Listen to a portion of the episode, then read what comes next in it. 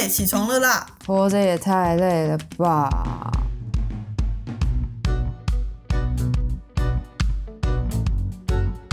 欢迎收听《小岛生存指南》。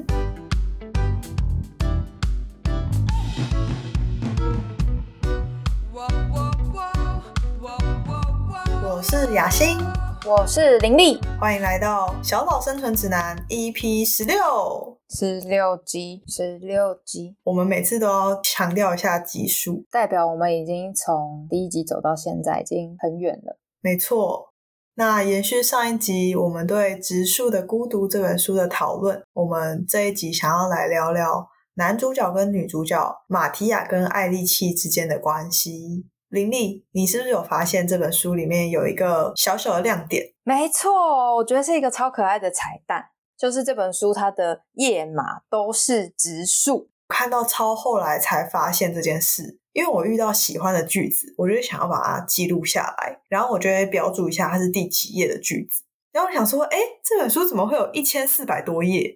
然后后来才发现，哦，原来它不是一二三四五六七八这样子，它就是，哎。第三页直接跳第七页，然后就很容易就到了一两千页这样，实际上应该是三百多页吧。而且第三页跟第七页中间还有个第五页，你刚刚漏掉。五是植树，我数学不好。那这一集我们想要把重点放在角色们之间的关系嘛？嗯，所以我想要先问林丽，你有最印象深刻的关系吗？你对谁跟谁之间的互动你是最喜欢的？刚刚你在说最喜欢的时候，我陷入了一个深深的困惑。我想说，嗯，好像没有 哦，因为他们的互动都不是很正向，是不是？呃，我觉得我在生活里就很喜欢真诚的相遇，但我觉得在里面比较少。有一段让我很印象深刻的关系是女主角艾丽契跟他们学校的超级红人 Viola 之间的那个互动。简单讲一下，Viola 她是学校里面就是类似那种啦啦队队长的角色，就很风光，然后有很多的被追求的经验啊，或是被众星拱月那个感觉。那艾丽契是相对在学校是非常边缘的角色。然后会被大家欺负。那艾丽契跟 Viola 之间一开始的相处是 Viola 会欺负艾丽契，比如说叫他吃掉掉在地上的口香糖啊，然后那个口香糖上面已经粘了一些什么头发或灰尘，超恶的。对，就是那种很霸凌的场景。可是后来呢，其实变成 Viola 她自己跑去找艾丽契跟他相处，嗯，有点疏远他原本的那些跟班。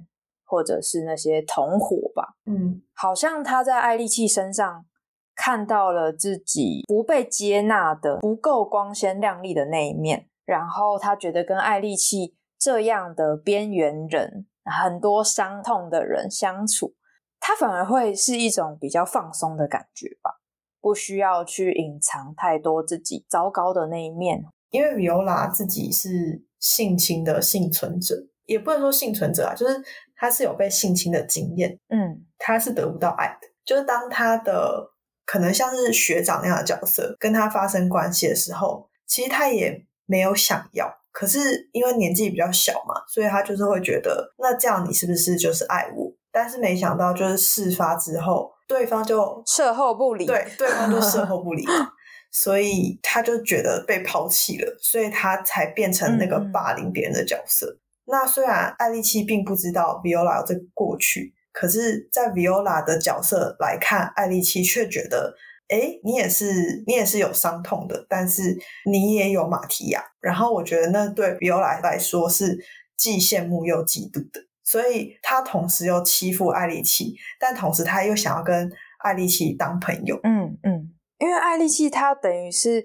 身上的那个伤痛是很外显的嘛，就是他脚一跛一跛的这件事情，其实大家就会一眼就会知道说，哦，他以前可能发生过什么，或者他生过什么病之类的。可是像 Viola 这个角色啊，他他身上的这个伤痛，他是一个很隐微的，或者是他想要隐藏，其实别人也不一定会知道。对，再加上他在学校有这么多的那种形象需要顾，对，其实跟他真心交往、真心来往的人其实很少。就那也是一个好孤独的感觉，跟爱丽契的孤独，好像有一种互相吸引吗？或者是他单方面的对爱丽契有一些投射或什么的？青少年时期真的好难熬哦。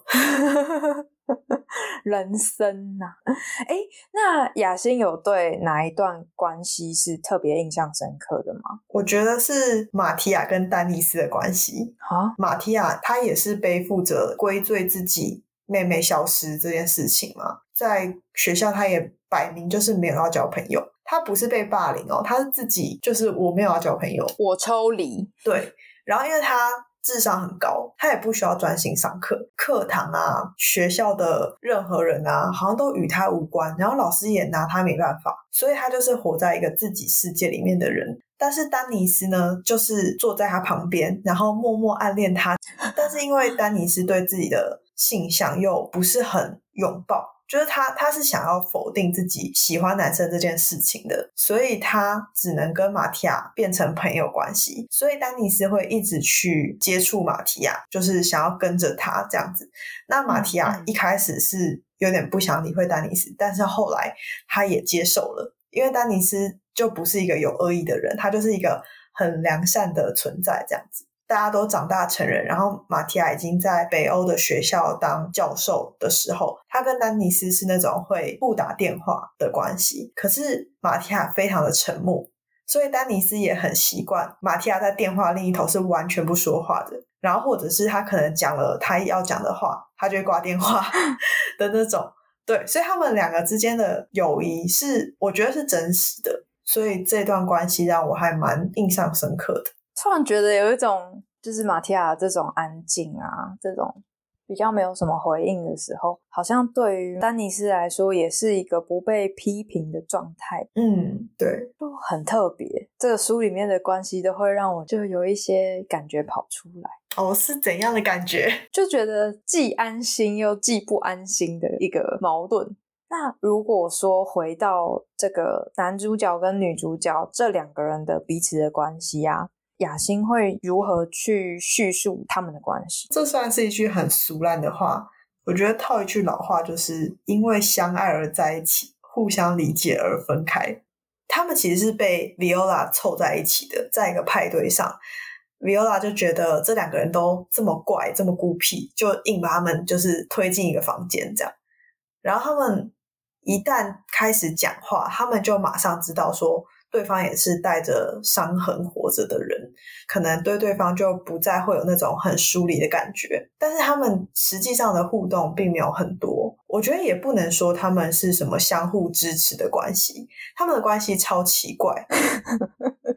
就真的就像植树一样，就是明明大家都会觉得你们好像是走在一起的，可是对他们两个来讲，他们是绝对没有要互相掺和在一起的感觉。他们是各自独立的个体，而且他们永远保有自己最秘密、最不愿意跟别人分享的那一块，但他们又同时就是尊重对方有这一块，所以他们就一直保持着恰当的距离。嗯然后虽然说，嗯，他们因为一些误会啊什么的，让马提亚就是接受了北欧那份教职工作，然后这件事情其实让两个人都觉得特别的受伤，特别的孤独。嗯但是当两个人有机会在一起，却又各自选择不要，然后那个选择啊，我认为都是根植在他们的个性里面的。即便那个个性是后天因为创伤而发生的，他们还是会觉得不，我就是要保有这条界限。所以我觉得他们就是一种若即若离的关系，真的就是很怪，就是很怪。对，超怪，很难讲，请大家去看书。对对，真的要看你才会知道哦，真的好怪哦。可是又觉得好特别。在书的最后有一个段落，我真的是觉得这两个人到底是怎样？我真的是觉得哦，气耶，某一种气跑出来，就是好好说话可以吗？就是刚刚雅欣有讲到嘛，就是马提亚他去北欧的那段时间，其实他们两个各自怀揣的一些心事或是一些感受。那中间就是艾丽契就是有寄了一封明信片给马提亚，那马提亚也因为那个明信片而回回到了这个意大利。然后在某一个片刻，就是马提亚轻轻的把手我的想象啦，应该是把手背跟艾丽切的手背碰在一起。马提亚就开口问艾丽切说：“你寄给我的那个信，好像是有什么事要告诉我，对吗？”艾丽切就笑了，说：“没什么。”马提亚就有点，我觉得不死心吗？他就追问，因为毕竟他就为了这件事情回来嘛。他说：“可是你之前说这很重要。”然后艾丽切就是很坚持着，觉得呃没有，已经不重要了。然后马提亚又问说：“所以和我有关吗？”觉得那个片刻，好像其实马提亚几乎要。试出他人生最大的善意，嗯，然后艾丽契就最后还是选择说没有，就这只是跟我自己有关。马提亚的那个状态就是哦好，所以就就这样了。他们两个就又回到了那个原本的那个孪生植树的那个位置。同样的一趟旅程，就是马提亚都已经为了艾丽契从北欧回到意大利。再讲一次。我忘记是为什么，反正马提亚就到了艾丽契家，然后那时候法比欧已经搬出去了，应该说法比欧已经不在了，嗯，艾丽契已经没有要这段关系了。对，他们两个在艾丽契家接吻，就他们都已经接吻了。然后后来马提亚就说：“我要去一趟洗手间。”然后他就去洗手间冷静了一下，出来，两个人就是又当什么事都没有发生过。然后我就觉得什么？你们两个在干嘛？这样子，对。像艾丽契啊，他寄的那封明信片给马提亚，其实是想要跟他讲一个他觉得很重要的事情。可是等到马提亚回到他身边的时候，他又发现其实好像也没那么重要了。因为当初会去寄这个明信片，就是发现说，好，我现在知道自己没有要跟法比欧在一起，其实我爱的是马提亚。就是在书里面也有一句话是写说。艾丽去找马提亚是因为他需要他，他们需要一起做一个决定。那那个决定当然就是这两个直树要不要就脱离直树的身份变成合树呢？但是他们还是非常沉默的，让这些机会就消失了，就这样子消散在空气里面。然后后来马提亚就又回到北欧去。我觉得站在读者的角度，真的会觉得。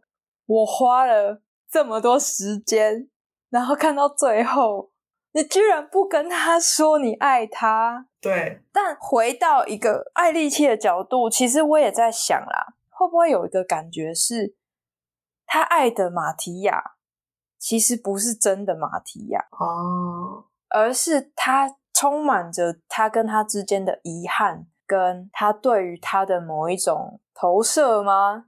出来的马提亚，然后在他看到他的那个瞬间，或者在他们相处的那个片刻里面，他突然觉得好像不重要了，但还是很气。作为读者，就觉得啊，到底，哎，我觉得书中有个情节，我觉得非常的感动。因为马提亚回到意大利嘛，艾丽西就开车，嗯，然后就载他到一个公园，然后就想说下车散个步什么的。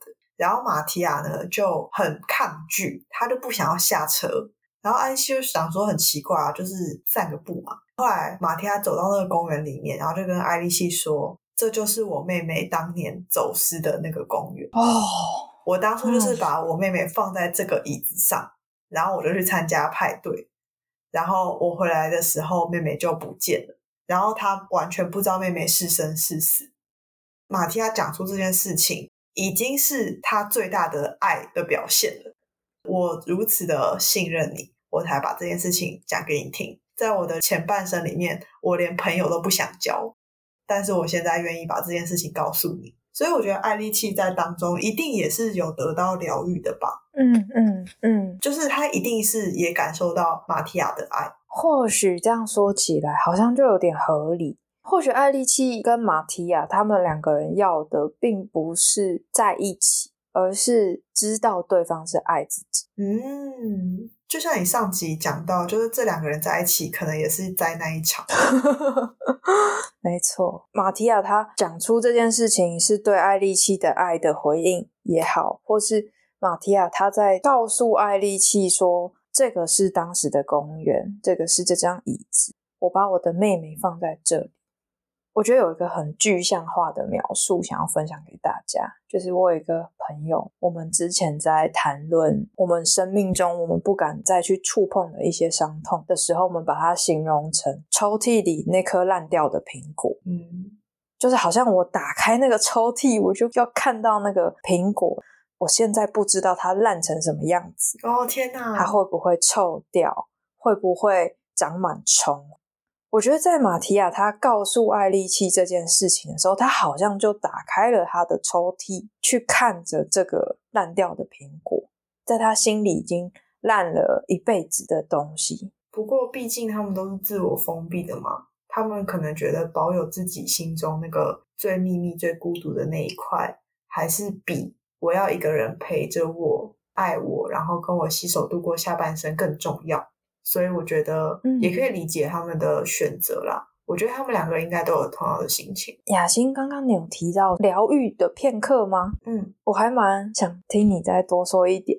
我觉得应该是一种被信任的感受吧。我觉得他们两个的生命可能都缺乏那种被信任，然后被赋予责任的那种时刻。嗯嗯，马蒂亚在他小时候是，他可以感受到父母是希望他照顾妹妹的。然后他也很明确的知道，妹妹获得的关注就是比他多，因为妹妹比较有需求，然后他就是智商很高。可是，在整个长大过程中，他的父母都没有再给他这一块，他也封闭自己，不让自己跟外界过多的接触，甚至就是有形容他在北欧大学里面的教职。他跟他的同事的相处什么的，其实都是属于一种非常疏离的状态。嗯，但是他觉得他这样子很好。他在北欧的住所很简单，基本上可以用家徒四壁来形容。他只需要就是有一杯热茶，然后可以好好的冲澡，然后有一张床。他的物质生活就是这么的简单，他没有任何就是情感上的追求。可是。爱丽契的那个明信片一来，他有感觉到爱丽契是需要他的，所以他就马上回到意大利。我觉得爱丽契也是，就是他不让任何人理解他，有一部分是因为他的爸爸，他的爸爸可能拒绝承认他有一些状况，或者他的爸爸从来没有对他道过歉，他也缺乏母爱，可能吧，就是他的家长也是属于忽略他的问题的做法，所以导致他长大的过程里。他也不需要任何人去理解他。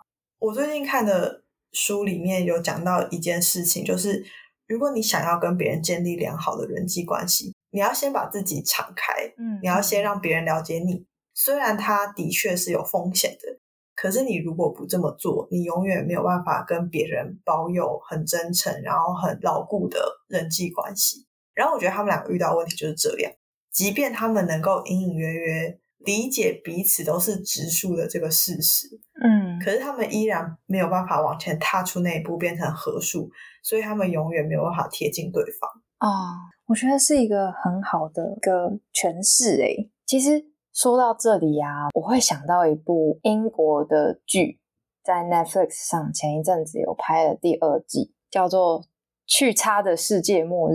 哦，我知道，就也会让我想到，好像。在很多的独自一人的那个状态里面，可能因为某些机缘，我们能够彼此靠近，嗯，那也可能错过那个机缘，或是后来我们选择，我们还是不要去靠近，嗯。现在会突然有一种觉得啊，或许刚刚我对于那个你们为什么不把话说清楚的那个焦躁感，有点比较褪去吗？回到马蒂亚跟艾丽契身上，我会觉得他们对彼此的从一开始互相认出对方是一个受伤的人，到书的最后，他们依然没有选择在一起。我觉得中间应该是有一些更觉察的自己的选择跑出来，而不是就是像以前一样是模糊的，然后是觉得啊好像爱他，或者好像很在乎他，但我不知道那是什么。嗯。而是他们可能很清楚的认知到，说哦，对我感觉到他的爱，我也感觉到我自己对他的爱，但是我们仍然可以有一个不同方式继续生活下去。嗯，你的你的看法突然变得，就是你的看法转变突然变得很大，你好像突然欣慰了，是吗？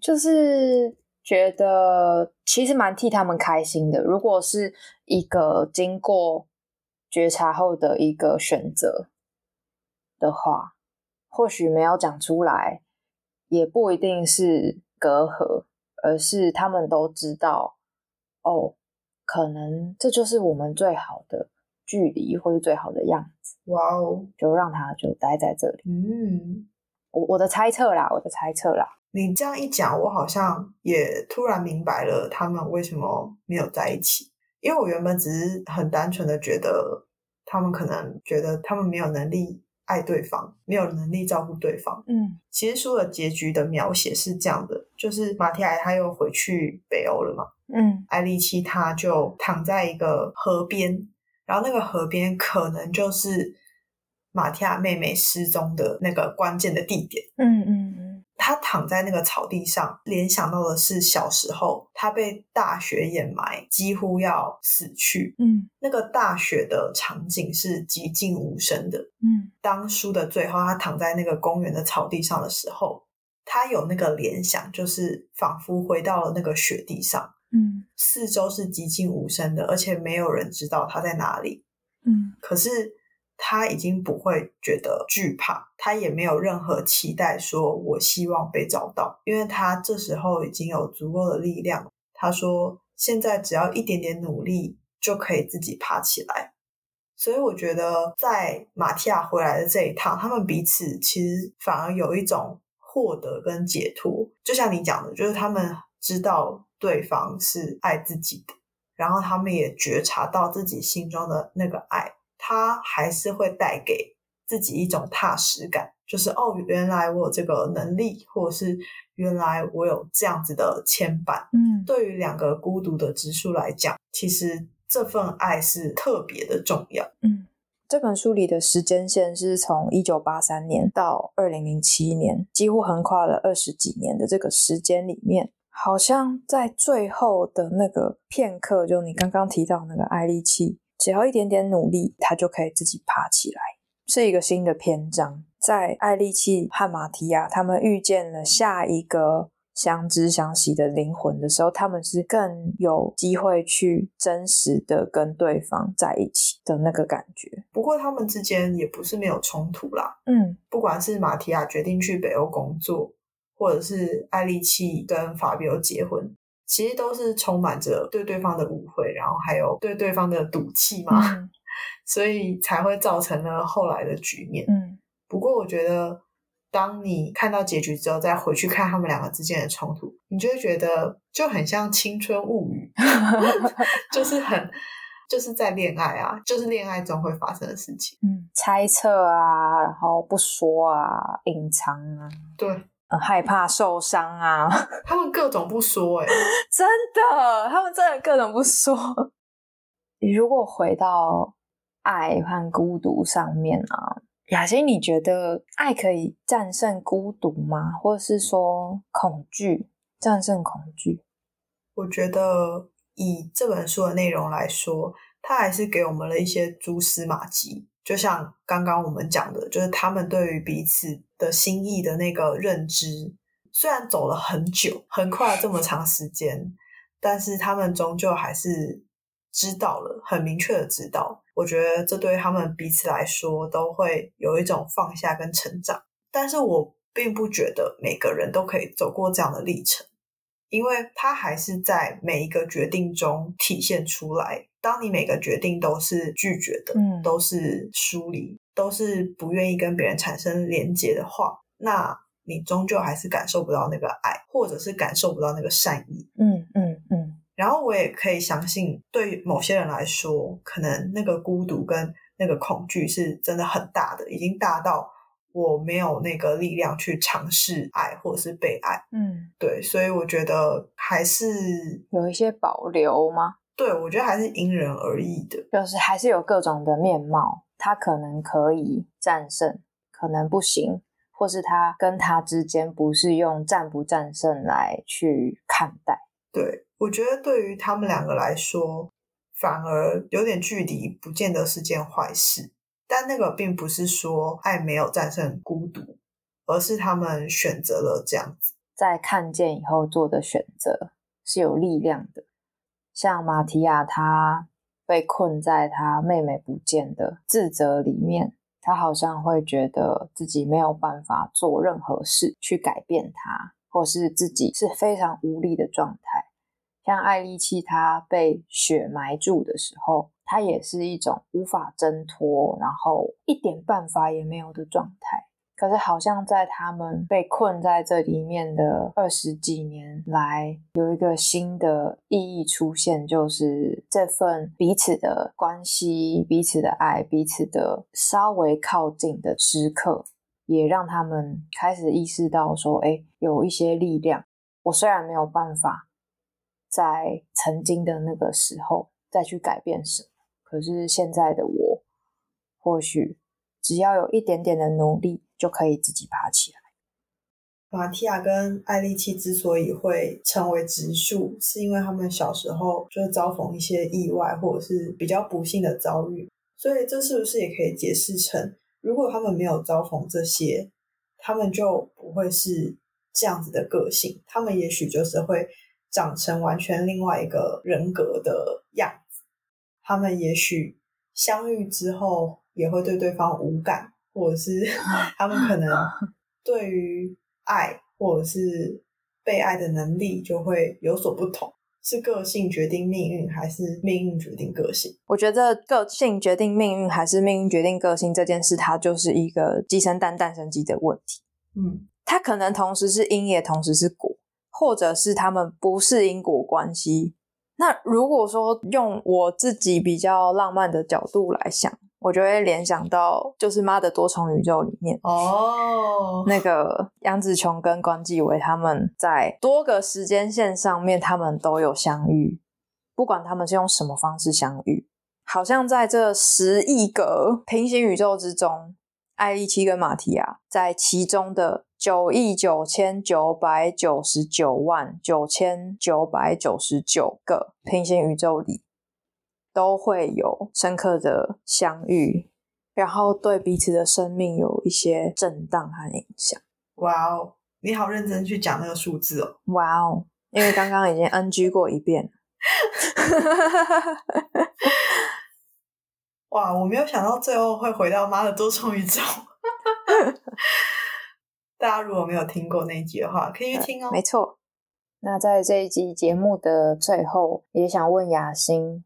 会有什么想送给对爱疏离的人的生存指南呢？我自己是一个蛮需要爱的人，但是我也可以想象有些人是没有那么需要爱的，就像马提亚跟艾丽奇一样，就是他们在自己的人生中可能是不太需要爱，或者是不太需要跟别人有紧密的关系。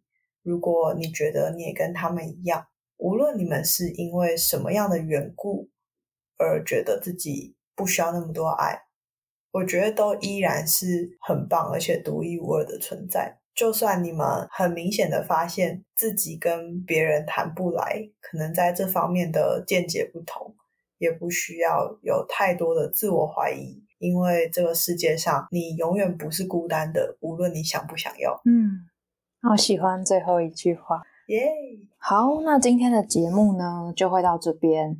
从第十五集开始到现在第十六集，我们花了两集的时间跟大家讨论《植树的孤独》这本书。也欢迎大家在收听完我们的节目以后，可以去找来看看。然后现在呢，它也有出电影版，对影像比较有兴趣的观众也可以找来看看。那欢迎追踪小岛生存指南的 IG。你可以搜寻 Island Life 底线 Official 就会找到我们喽。也欢迎追踪雅欣和林丽的 IG，我们会将资讯放在下方的说明栏。有任何建议都欢迎留言或私讯告诉我们哦。那小岛生存指南，我们下集见，拜拜。